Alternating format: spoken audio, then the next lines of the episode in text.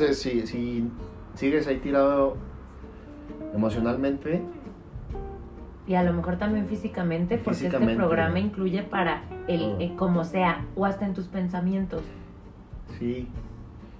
Y es lo que te decía, los pensamientos muchas veces, yo, yo lo he notado, te decía esto del azúcar, ya, ya no le dimos más para allá, pero la- el azúcar, eh, los alimentos gra- de grasas y, y altos en, en- en grasas saturadas y en azúcares y artificiales con colorantes y todo, eh, vamos a decirlo fuerte, pero son alimentos tóxicos y tóxicos van a ser tus pensamientos. Literalmente hay estudios comprobados que el- lo que tú ingieres determina la forma como vas a actuar. O sea, influyen en tus pensamientos y determinaciones y acciones, Esme. Exacto. O sea, tú te vuelves, por ejemplo, te platicaba esa vez de- de- del alcohol aquí ante todo, les estaba platicando. O sea, mis decisiones eran súper atrabancadas, arrebatadas, y era más predispuesto a hacer cosas que no, que yo sabía que no debía hacer. ¿Me explico? claro. O sea, cosas que no tenían un sentido, o sea, no hacían, no hacían un bien, pues. Claro. Entonces es un conjunto, pero si, si estás mm, en ese proceso de, como dices, de estar en suelo físicamente o emocionalmente, eh, pues ¿qué nos recomiendas tú, Es que tú eres la que tienes aquí. Todos hemos pasado, o sea, yo personalmente he estado varias veces allí en la lona. eh, y, híjole, ¿cómo te puedo decir? Ya sé tomar algunas herramientas para, pues para no caer, ¿no? Porque ante una persona que, que está, pues que estás, tienes un negocio y que varias familias dependen de ti y que personalmente he estado a punto de cerrar el negocio cinco veces, pues híjole, o, o encuentras de dónde levantarte o encuentras de dónde levantarte. Claro. Y ya por ahí, ah, como dicen, empíricamente he agarrado dos, tres herramientas. Claro. Ya leyendo y, y estudiando esta parte de cómo funciona la mente, pues ya les he añadido más cosas. Pero tú, ¿qué nos puedes compartir? Ok, para que le anoten. Anótele bien. Paso 1. Y esto va a evitar que somatices. Va a evitar que te enganches. Y va a hacer que estés lo más sano posible en esta etapa en donde no estás bien o no estás tan bien. Que es siéntelo. Ojo, no estoy diciendo abraza el dolor. Es siéntelo, reconócelo y reconócelo desde tu estómago, porque ahí están las emociones. Conecta con ese dolor. Escribe, platica todo lo que hay dentro de ese dolor. ¿Qué causó ese dolor? ¿Quién lo causó? ¿Por qué? Ese es paso uno, conectar con el dolor. Si no Es lo mi- conectas, no hay sanación. Te interrumpo. Es, y eso nadie me lo dijo, fíjate. Pero escribir cómo me sentía en esos momentos. Y de aquí en adelante tú me ves. Bueno, ahorita ves con este cuadernito, ¿no? Pero tengo el cuadernito para no sé qué, tengo mi cuaderno para no sé qué. Y literal, ya está como que me siento escritor. Exacto. Como que tengo un diario. Sí, Y se siente tan fregón porque es como escucharte.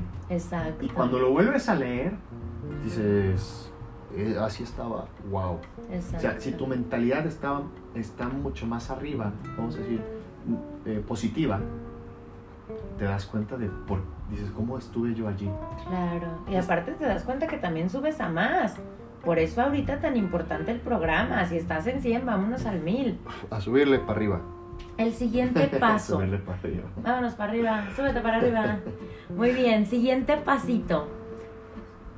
Es responsabilízate. No eres una víctima de una persona, de una circunstancia, de Dios, del destino, no.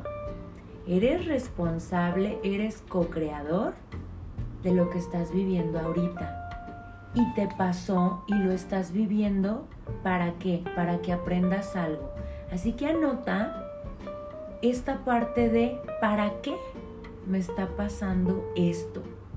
Van a llegar a ti un sinfín de respuestas, anótalas todas, porque este proceso no está pasando en vano, este proceso está pasando para que te levantes y ojo, todo lección no aprendida, lección repetida. Así que mejor sánalo ahorita, porque si no vas a estar de cero a menos 10. La vida es así, es un, la maestra, ¿no? Así es. Y así son las personas. Bien práctico que lo dijiste. Osiris, las personas cuando las tomas como mi maestro y no como me hizo,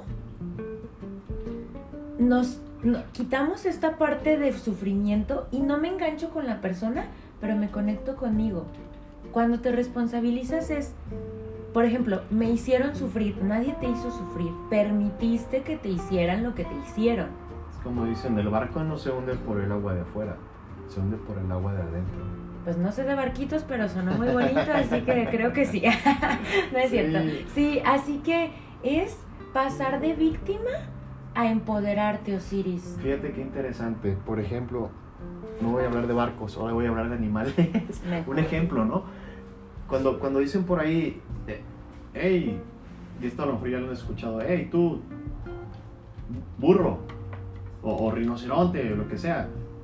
Vamos a decir rinoceronte, pues pues, ni, ni lo pelas, esa persona hasta te da risa, me explico. Claro, ¿Por qué? Porque realmente tú sabes que no eres un rinoceronte, ¿no? exacto. Pero cuando te dicen, hey, tú estúpido, Exacto. wow, ¿te sientes y te hieres? Y te Sí, pregunto, te ¿te, lo quedó el saco o no?